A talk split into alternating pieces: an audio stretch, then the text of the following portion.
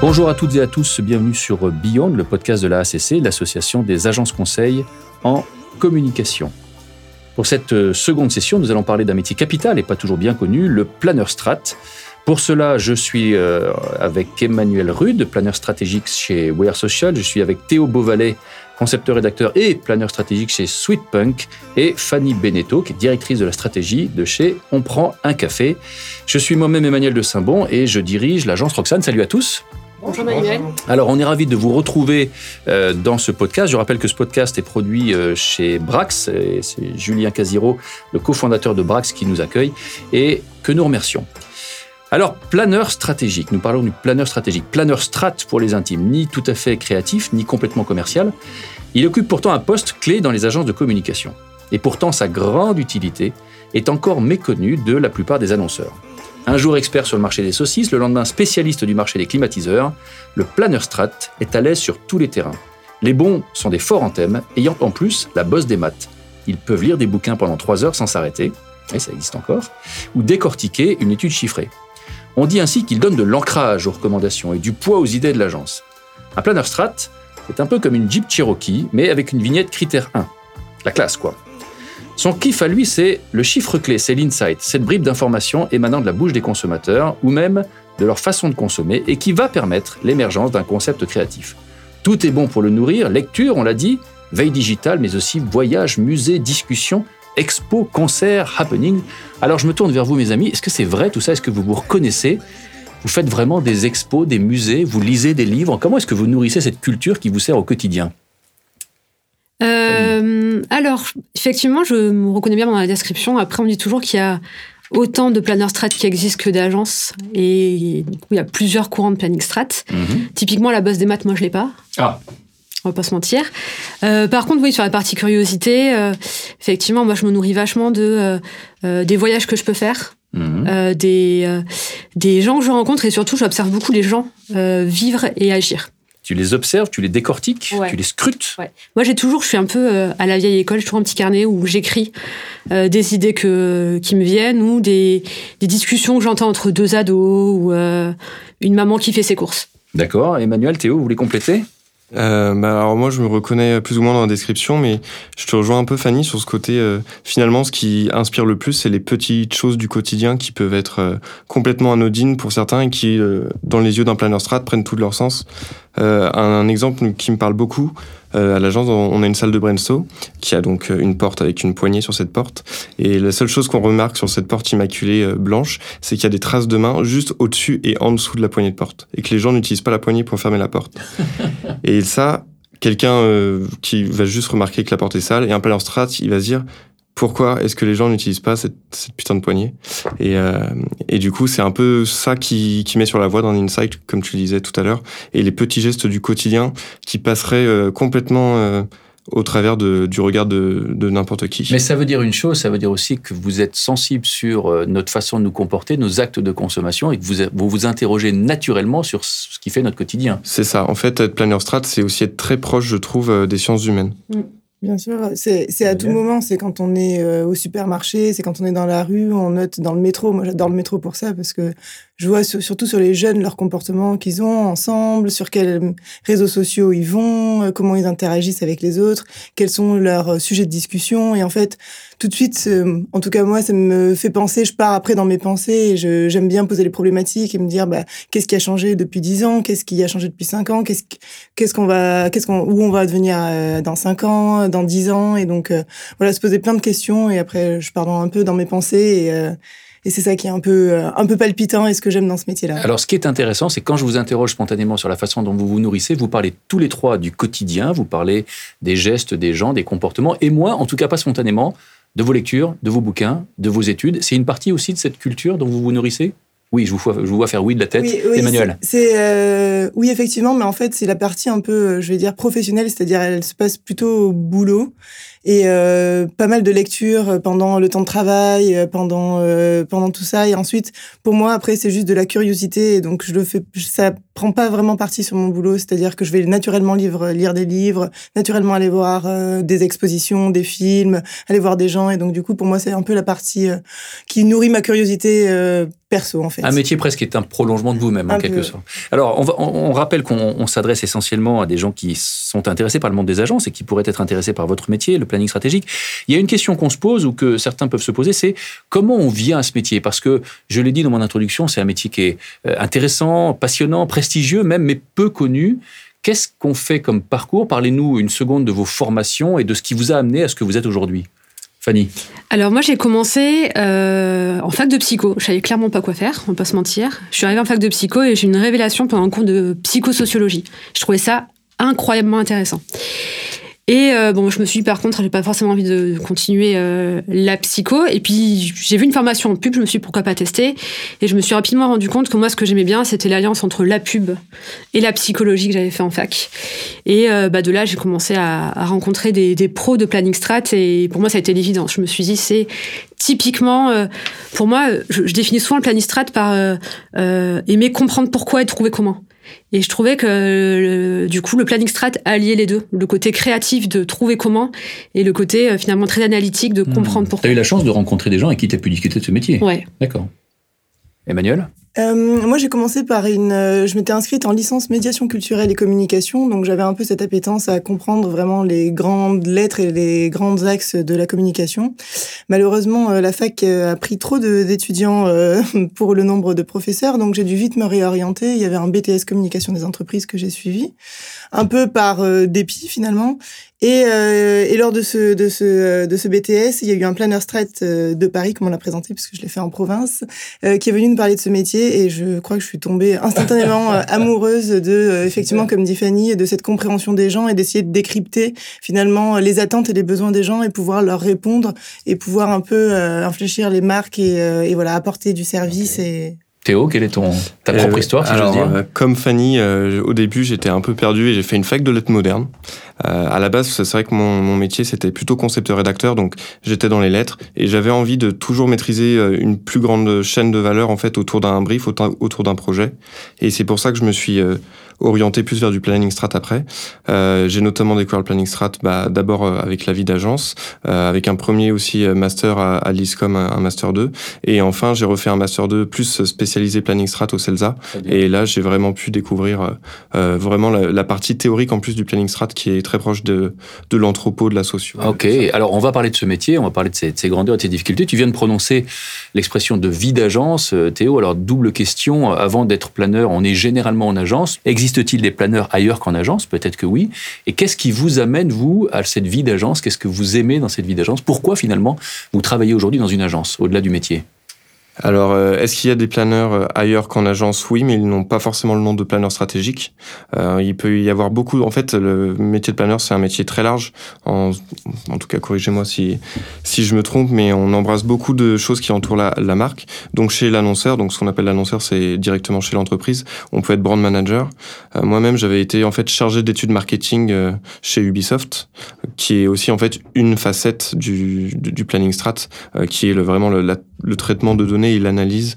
Euh, donc oui, ça existe, mais ça n'a pas toujours le même nom. D'accord. Les Miss euh, Pour compléter, oui, je dirais que, en tout cas, moi, quand j'ai commencé à travailler dans le métier de plein air strat, c'était déjà un tout nouveau métier en agence, et donc du coup, ça commençait vraiment à naître, et il y avait pas grand autre planeur, en tout cas, euh, ni chez l'annonceur, euh, ni, euh, ni ailleurs. En revanche, on voit que ça commence un peu à évoluer. Euh, Au-delà de ce que disait Théo, il y a de plus en plus déjà des planeurs chez la, marque, chez l'annonceur, et ensuite de, de plus en plus chez les boîtes de consulting. Et ça, je trouve que c'est un vrai shift hyper intéressant absolument, à observer. Absolument. Fanny, une observation additionnelle? Euh, bah, Je suis d'accord avec Emmanuel. Euh, pour répondre à sa première question qui était qu'est-ce qui m'a amené, amené à, à aller en agence? Je pense à la curiosité je me rends compte que euh, bah, le monde en agence et les briefs en agence font que, euh, tu le disais très bien tout à l'heure, un jour on va travailler sur du BTP, le lendemain sur du chocolat. Donc ça permet d'avoir, de satisfaire une curiosité euh, et de voir différents secteurs, différents marchés. Tu, tu sais que ce que tu viens de dire, c'est souvent ce que nous envie à nous autres gens d'agence les gens qui travaillent chez l'annonceur. Oui. Justement, du fait Oui, du sûr. monolithisme relatif de leur métier, ça n'enlève rien euh, au métier, euh, à l'aspect passionnant qu'ils peuvent avoir, mais c'est Ouais. vrai qu'on a la chance, et c'est vrai en cabinet de conseil également, euh, d'aborder plein de sujets, plein de modèles économiques, plein de façons de, de distribuer les sujets. Alors, Puis voir différentes cultures d'entreprise aussi. Absolument, absolument. Alors évidemment, c'est un métier qui est euh, en pointe. Vous interagissez au quotidien, j'imagine, avec différentes fonctions, avec les directeurs conseils, les directeurs de clientèle, avec les créatifs, avec les chefs de projet. Qu'est-ce qui, selon vous, est le plus difficile à réaliser Je le redis parce que c'est un métier sur lequel il faut apporter de l'ancrage. Il y a des chiffres, il y a des faits, il y a de la sociologie, il y a de l'observation. Il faut pouvoir formaliser tout ça. Qu'est-ce qui est le plus difficile pour vous dans ce métier-là? Moi, je dirais que le plus difficile pour moi, et peut-être le plus frustrant des fois, c'est. euh, moi, je pense le fond, et souvent, un créa va penser la forme. Mon directeur artistique va penser la forme. Et c'est de finalement, des fois, euh, perdre un petit peu la main sur, euh, sur la partie euh, conceptualisation et finalement réalisation de l'idée à la fin. D'accord. Donc ça, veut dire quand même que vous faites le tandem très très proche avec, la- avec les- le pôle créatif. hein. Ouais, complètement. Euh, moi, moi, je trouve que le, le plus dur, c'est la synthèse, en fait. C'est euh, c'est pas tant de prendre les partis pris, mais c'est d'avoir vraiment une espèce d'histoire à raconter et qui se transmette de façon assez naturelle, où en fait, tous les gens autour de la table se disent mais bien sûr, c'est une évidence. Et ça m'a l'air assez simple, en fait. Et en fait, tout le travail du planner strat, c'est de d'écrire cette histoire hyper simple, qui paraisse comme une évidence, en fait, que tout le monde peut s'approprier et mettre un peu sa touche. Et je trouve que le métier de planner strat, il est vraiment difficile en ça. C'est trouver vraiment l'histoire limpide qui parle à tout le monde et qui euh, onboard tout le monde sur le sujet. C'est ça. euh, Pour compléter, je trouve que effectivement le métier de planner strat, c'est de penser la face, euh, comme tu disais euh, Fanny, le, le fond, donc la, la face i- immergée de, de l'iceberg. Euh, le problème, c'est que nous, on baigne du coup dans ces 80% de masse d'informations. On doit en tirer le filtrat et justifier euh, auprès de, de nos collègues, mais aussi de nos clients, que ce 1% qu'on a réussi à extraire, euh, il est d'une intensité telle qu'il faut le, le prendre en compte, alors que c'est pas tout, toujours évident. Et du coup, euh, l'une des plus grandes difficulté à laquelle on peut être confronté, c'est parfois de légitimer en fait le rôle euh, de planner strat auprès des clients notamment. Mais alors à vous entendre, et ça me frappe un tout petit peu, on a le sentiment que c'est un métier euh, où il y a effectivement beaucoup d'ancrage, il y a du rationnel, des études, et j'avais le sentiment parfois euh, que ça pouvait être un métier d'intuition, voire un métier où on vendait, dans le sens noble du terme, des idées, où on l'emportait à la conviction. Est-ce que vous êtes d'accord avec ça? Je suis, je suis assez d'accord avec ça et je crois que c'est Théo qui disait euh, au début euh, que euh, finalement, t'as un... Ah non, c'est Fanny qui disait qu'il y a autant de planeurs que, qu'il y a d'agences et il y a finalement autant de planeurs qu'il y a de personnes. Et, et en fait, il y a des planeurs qui sont intuitifs et il y en a d'autres qui le sont moins. Pour ma part, je trouve que ça peut marcher de façon assez complémentaire. Je suis assez, je prône assez le planning intuitif. Je, vais avec mes tripes et avec euh, ma vision des choses et avec euh, mon, appréhension, tout en, essayant de rester hyper ouverte et de confronter euh, justement ma vision avec d'autres gens autour de la table ou avec d'autres planeurs quand c'est possible. D'accord. Tout à l'heure, Fanny disait qu'elle était très très proche du pôle créatif, qu'elle interagissait. Est-ce que c'est un métier aujourd'hui où vous-même vous êtes exposé à la clientèle, où vous devez défendre vos idées face à la clientèle, ou est-ce qu'au contraire, vous êtes plutôt à travailler en interne Et si oui, est-ce que c'est une dimension que vous appréciez, qui est facile à appréhender Euh, tout à fait. Enfin, moi personnellement, je suis constamment en, en ce qu'on appelle en front client, dans les compétitions et même dans, plus tard dans le suivi du projet. C'est que nous, on, on fonctionne beaucoup par, euh, par atelier de suivi. On travaille main dans la main avec les clients, mais régulièrement, semaine après semaine. Euh, et on est toujours là euh, à- pour les accompagner, en fait. Et c'est quelque chose qui... Alors, moi, j'estime que dans nos formations, les formations spécialisées dans la communication, on est vraiment entraîné à prendre la parole en public, à s'exprimer avec des clients. Donc, c'est quelque chose qui est devenu complètement naturel et j'ai pas été déconcerté quand j'ai commencé ma vie professionnelle. Euh, après, c'est sûr que oui, c'est un, un pli à prendre, mais une fois qu'on qu'on baigne dedans, qu'on est aussi euh, certain de, que ces idées sont les bonnes ou qu'on est capable de se remettre en cause, mais de façon constructive, il y a aucun souci et ça roule tout seul. D'accord. Les filles, vous voulez réagir par rapport à ça? Euh, bah, un petit peu comme Théo, euh, moi je suis assez régulièrement en frontal client. Euh, je suis en général la première personne qui va euh, rencontrer le client pour mettre en place la strat.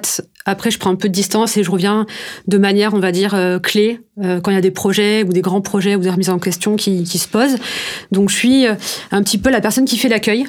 Je ne vais pas le dire comme ça.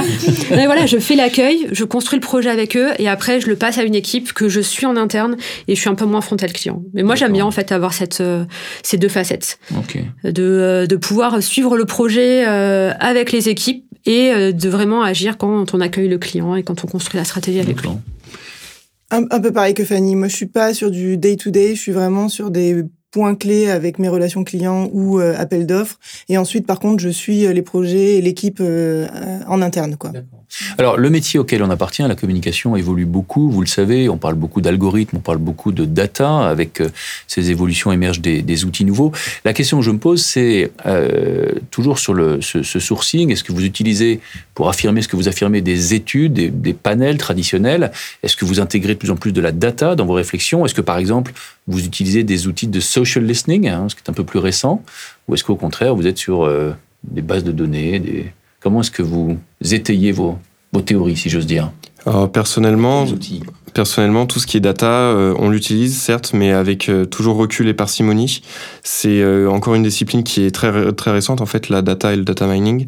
Mmh. du coup, on se doit de prendre du recul. Mais tout ce qui est par exemple outil de social listening, ça c'est sûr qu'on on le fait, mais on le fait plus en tant que nous en tant qu'utilisateurs, en nous-mêmes en se connectant, en cherchant, sans utiliser sans utiliser en tout cas pour ma part d'outils précis. le but c'est de prendre en compte la data, mais toujours de, de prendre du recul en fait. Le planning strat c'est un métier de, prise de recul constante sur, euh, sur une marque, sur un secteur, sur un marché.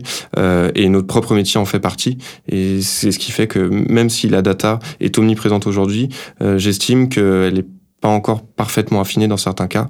D'ailleurs, il y a eu des campagnes qui ont été faites comme ça où on exposait, je crois que c'était une banque qui avait fait ça, qui exposait leurs clients à la définition algorithmique, algorithmique, algorithmique je vais l'avoir, euh, qu'avait Google en fait, euh, et on se rendait compte que bien souvent le profil euh, data était très éloigné du profil humain, et c'est aussi pour ça que. Mais il y a certains patrons, et le plus emblématique d'entre eux c'était Steve Jobs, qui n'écoutait pas les experts et qui se fiait quasiment que à son intuition en déclarant que lui savait ce que les consommateurs voulaient. Il ne le savait pas encore, mais lui le savait déjà. Et on revient du coup à ce fameux débat de l'intuition dont Fanny a commencé, Fanny pardon, Emmanuel a commencé à, évoquer tout à l'heure. Et c'est vrai que les intuitions, en fait, c'est rien d'autre que de la raison, mais qui va tellement vite, qui est tellement traité euh, par un par un cerveau en, tâche de fond euh, que euh, la solution apparaît directement. le plus dur dans l'intuition, c'est pas de trouver la solution parce qu'elle est là directe, c'est justement de la justifier après. Et c'est là où, quoi qu'il arrive, on doit apporter des preuves. Ok, super. Alors, tu voulais ajouter quelque chose, Emmanuel, ou pas? Euh, Non, moi je voulais juste euh, ajouter, chez, chez We Are, c'est un peu différent, donc j'imagine qu'on a un peu tous euh, la même veille, etc. Mais nous, on est couplés avec l'équipe de Social Listening, qui est une équipe de 20 personnes, et en fait, on forme des binômes sur les sujets. Et alors, je suis un peu moins réticente sur la data, du coup, que toi, Théo, mais je voulais dire que c'est un super métier, et c'est en fait une force d'avoir un peu les oreilles du social, qui on a des analystes qui sont capables justement de, de traiter des fois à la main, des fois par des outils, un peu les, les grands topics de conversation sur les sujets, d'en tirer des tendances et de nous tirer des insights. Et ensuite, c'est en travaillant avec eux qu'on arrive à socialiser, à rendre un tout petit peu publicitaire ces insights. Mais voilà, c'est vraiment ce travail main dans la main que, que j'affectionne beaucoup chez We Are Social et que je trouve nouveau et que je trouve assez intéressant avec les nouveaux médias. D'accord. Alors, des planeurs strat, il y en a dans toutes les grandes agences. C'est pas un métier qui est très répandu. C'est un métier qui est assez prestigieux, on l'a dit, très demandé. Euh, parlons une seconde de salaire et voyons si vous, vous êtes d'accord avec euh, les informations que j'ai. Il y a une étude récente, une étude du marché de la presse qui est parue et qui disait qu'un planeur strat, un jeune planeur strat à l'embauche euh, en agence pouvait modulo quelques milliers d'euros, à 30 000 euros en brut annuel. Assez rapidement, on montait à 37-40 et que quand on était confirmé, on pouvait attendre les 50 et que les, directeurs social média dans les grandes agences pouvaient attendre 80-90 000 euros par an. Vous vous reconnaissez là-dedans? Vous êtes d'accord avec ces chiffres ou pas? Alors j'aimerais m'y reconnaître dans quelques années. euh, en tout cas pour le salaire à l'embauche, euh, moi je m'y reconnais. Je suis même honnêtement, enfin moi j'ai fini mes études il y a un an et demi maintenant et euh, je suis euh, un peu au-dessus sans avoir négocié mon salaire depuis, donc donc c'est plutôt juste. Et pour le reste, c'est vrai que c'est un des métiers où on évolue, il me semble assez rapidement.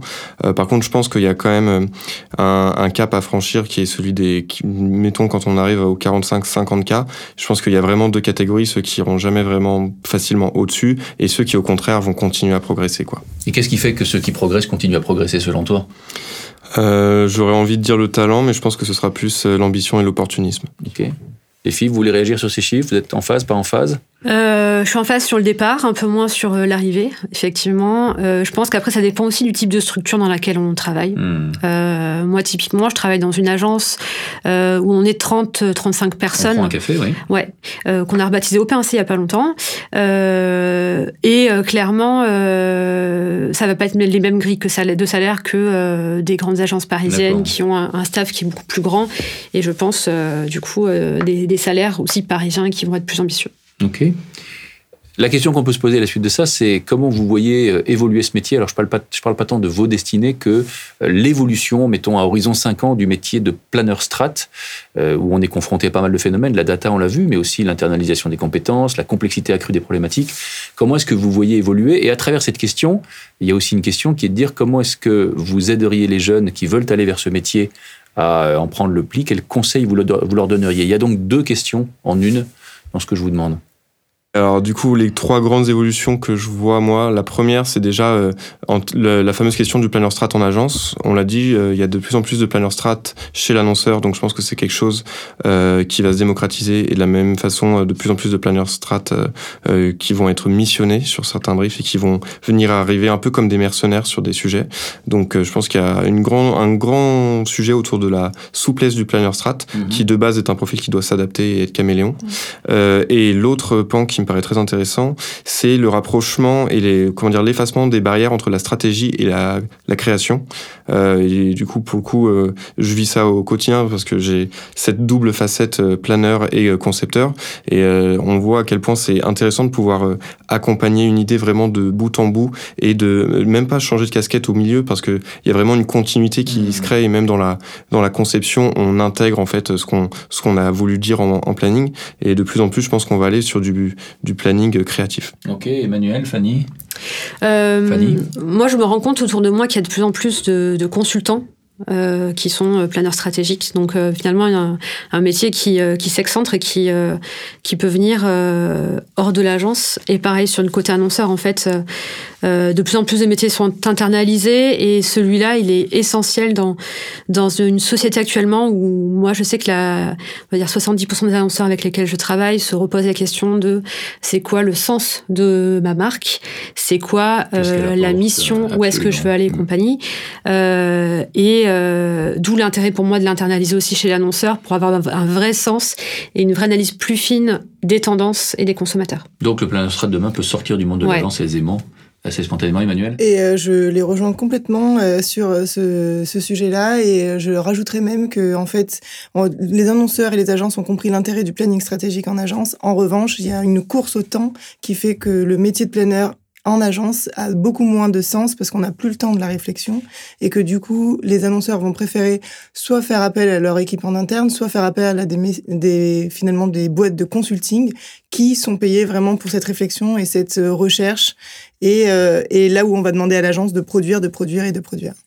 Et je rajouterais même sur les outils de, social listening, on en parlait tout à l'heure, euh, le métier qu'ils font aujourd'hui est, assez nouveau et intègre l'analyse et, euh, le, fait de repérer des insights. Donc pour moi, c'est aussi un métier qui peut euh, finalement s'intégrer à ces nouveaux outils. Et alors l'autre partie de ma question qui était, si vous aviez un conseil clé à donner aux jeunes gens qui sont actuellement en école, qui vous écoutent et qui rêvent un jour d'être planner strat, qu'est-ce que vous leur diriez?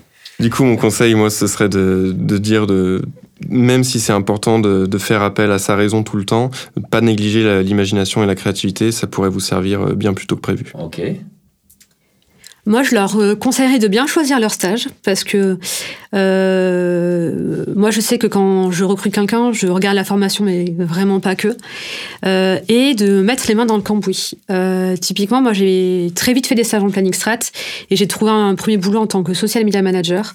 Clairement, c'était sur le papier pas forcément fait pour moi, mais ça m'a appris énormément de choses et aussi de comprendre comment est-ce que je pouvais aider les équipes qui sont commerciales et sur les projets et leur hmm. apporter des, des, choses vraiment pertinentes. Donc je trouve que cette partie aussi de euh, finalement se tester sur l'opérationnel du quotidien et du frontal client, elle est hyper intéressante pour être pertinente. Je suis d'accord, c'est très enrichissant. Emmanuel, Et pareil, moi je rajouterai un point sur la curiosité, c'est de créer des choses en dehors de son cadre professionnel et d'aller se nourrir et surtout d'avoir des passions qui nous animent parce que finalement c'est ça, c'est un métier de passion et c'est un métier de passionné et donc du coup quand on parle avec passion de quelque chose, ça forcément ça rejaillit sur le travail. Alors justement dans vos trois réponses et, bravo pour ça, vous avez été rationnel, précis, etc., concis. Mais si vous deviez, je vais pousser un cran plus loin ma question, euh, raconter euh, un bon souvenir, une bonne anecdote, quelque chose que vous avez vécu. On va essayer de faire court naturellement parce que le temps nous manque. Qu'est-ce que vous auriez envie de leur raconter à ces, à ces jeunes gens qui devraient leur donner envie d'être planeur stratégique euh, Alors, moi, je repense à euh, bah, récemment, j'ai un client avec lequel je bosse depuis assez longtemps euh, qui m'a appelé en me disant euh, on est en train de se reposer la question de la mission de la marque, de qui est-ce qu'on veut être demain. on est en train de faire une session créative et stratégique avec une agence de branding. Est-ce que tu veux y participer avec nous pour nous participer à la réflexion? Parce que tu connais bien la marque moi, c'est un meilleur souvenir parce que hmm. du coup, d'un, ça montre à quel point le client, bah, il a confiance en nous et qu'il reconnaît le travail qu'on fait et que je fais. Typiquement, on en parlait tout à l'heure, c'est pas toujours facile parce que on peut paraître euh, un peu idéaliste et fumeux pour certains, parce que ça manque peut-être d'opérationnel. Euh, et puis en plus, l'expérience est hyper enrichissante de se retrouver avec les équipes du client. Il y avait autant des gens qui bossent en usine que des gens qui bossent au commerce, en marketing. Donc ouais, hyper bon souvenir et euh, super. Ouais, chouette session. Emmanuel? Euh, Moi, c'était dans mon expérience passée. J'ai travaillé pour un client dans la cosmétique euh, qui est un peu un client international. Et en fait, on s'est réunis avec toutes les agences euh, de tout le monde entier pour discuter justement ben, des tendances cosmétiques à travers le monde, du rapport avec la beauté, du rapport avec son corps, du rapport avec sa peau.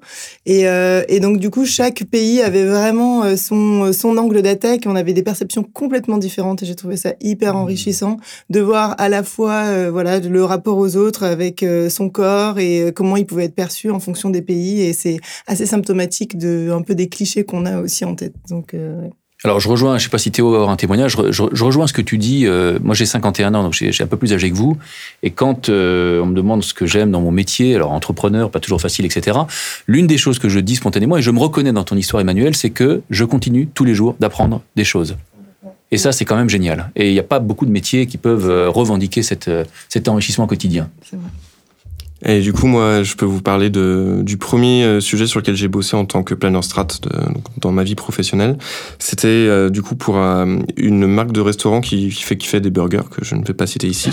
Et le premier réflexe qu'on a eu suite à la prise de brief, c'est c'est d'aller sur place en restaurant, de d'interroger donc du coup un peu discrètement parce que bon, c'est c'est pas le brief est confidentiel donc on peut pas non plus dire qu'on qu'on travaille pour la marque, d'aller interviewer les, des clients sur place, de leur demander ce qu'ils pensaient des burgers, ce qu'ils pensaient de, du lieu, de l'établissement, euh, pour en fait se rendre compte. Donc il y avait déjà une sorte de jeu. Moi, je me faisais passer pour un, un étudiant qui faisait son mémoire sur la marque pour que mm. les gens euh, osent me parler un petit peu et euh, pour en fait mettre en lumière que ce que le client pensait de sa force, c'est-à-dire la déco de ses magasins et l'ambiance. en fait, on s'est rendu compte en interviewant les clients que c'était jugé comme étant cheap et, et too much. Et ça nous a vraiment aidé pour la suite. Donc tout ça pour dire que le planning strat, c'est aussi un métier de terrain et voilà. Et quand tu disais, il faut, Fanny, il faut mettre les mains dans le cambouis, euh, bah c'est exactement ça. Faut aller sur place et on apprend beaucoup plus en une heure en parlant à des vrais consommateurs qu'en euh, une semaine euh, à chercher la vraie vie. Voilà. On n'est pas que des intellectuels. Emmanuel. Je tiens, juste à noter que nos trois meilleurs souvenirs sont sur la phase de réflexion et de la méthodologie dont on a, avec laquelle on appréhende nos sujets. Et, genre, et ça, et ça, je trouve que c'est fondamental et c'est quelque chose qui est inhérent au métier de planeur stratégique. Et si les annonceurs nous entendent, j'aimerais leur dire que la, la, période de réflexion est essentielle et que oui, on peut écrire un brief créa en une demi-journée, mais c'est pas comme ça qu'il va se démarquer, c'est pas comme ça qu'il va construire une marque, c'est pas comme ça qu'il va faire lever la tête aux gens. Magnifique. Je propose que ce soit le, mot de la fin. Cette émission euh, touche à sa fin justement. Euh, on vous remercie beaucoup de l'avoir écouté. Merci à vous vous avez été top, vous avez été super. On espère que vous avez apprécié cette émission. Si c'est le cas, ben, vous nous le dites, vous commentez, vous partagez, vous en parlez autour de vous. Euh, d'ores et déjà, je vous donne rendez-vous la semaine prochaine. Nous parlerons de toute autre chose. Nous parlerons de UX Manager et de Data Scientist. Salut à tous et bonne journée.